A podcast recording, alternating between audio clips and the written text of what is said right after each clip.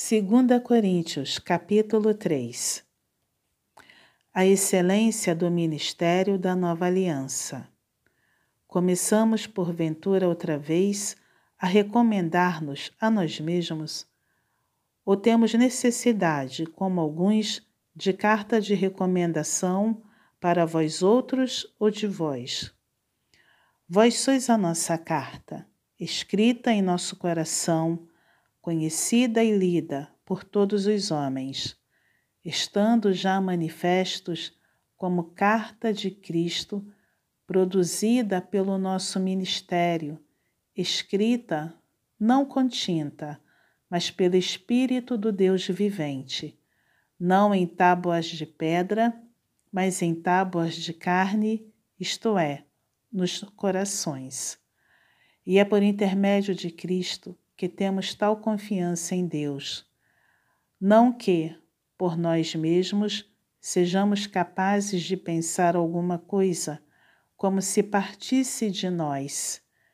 Pelo contrário, a nossa suficiência vem de Deus, o qual nos habilitou para sermos ministros de uma nova aliança, não da letra, mas do Espírito porque a letra mata, mas o espírito vivifica. E se o ministério da morte, gravado com letras em pedras, se revestiu de glória, a ponto de os filhos de Israel não poderem fitar a face de Moisés, por causa da glória do seu rosto, ainda que desvanecente, como não será de maior glória o ministério do Espírito, porque se o ministério da condenação foi glória, em muito maior proporção será glorioso o ministério da justiça. Porquanto, na verdade, o que outrora foi glorificado neste respeito já não resplandece diante da atual sobre-excelente glória porque se o que se desvanecia teve sua glória, muito mais glória tem o que é permanente. Onde há o Espírito do Senhor, aí há liberdade.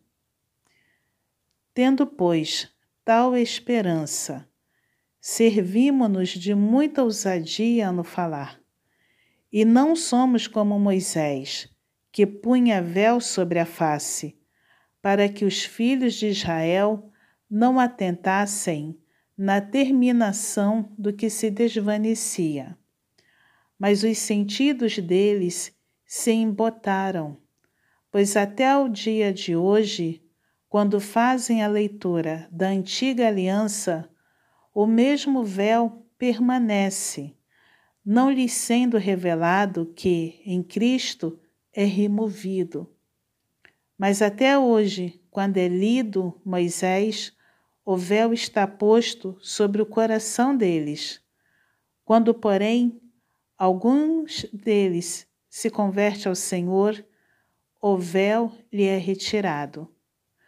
Ora, o Senhor é Espírito, e onde está o Espírito do Senhor, aí há liberdade.